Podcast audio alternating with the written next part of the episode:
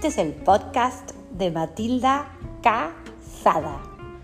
Al principio se llamaba Matilda Separada, pero ahora como me casé, le cambié el apellido.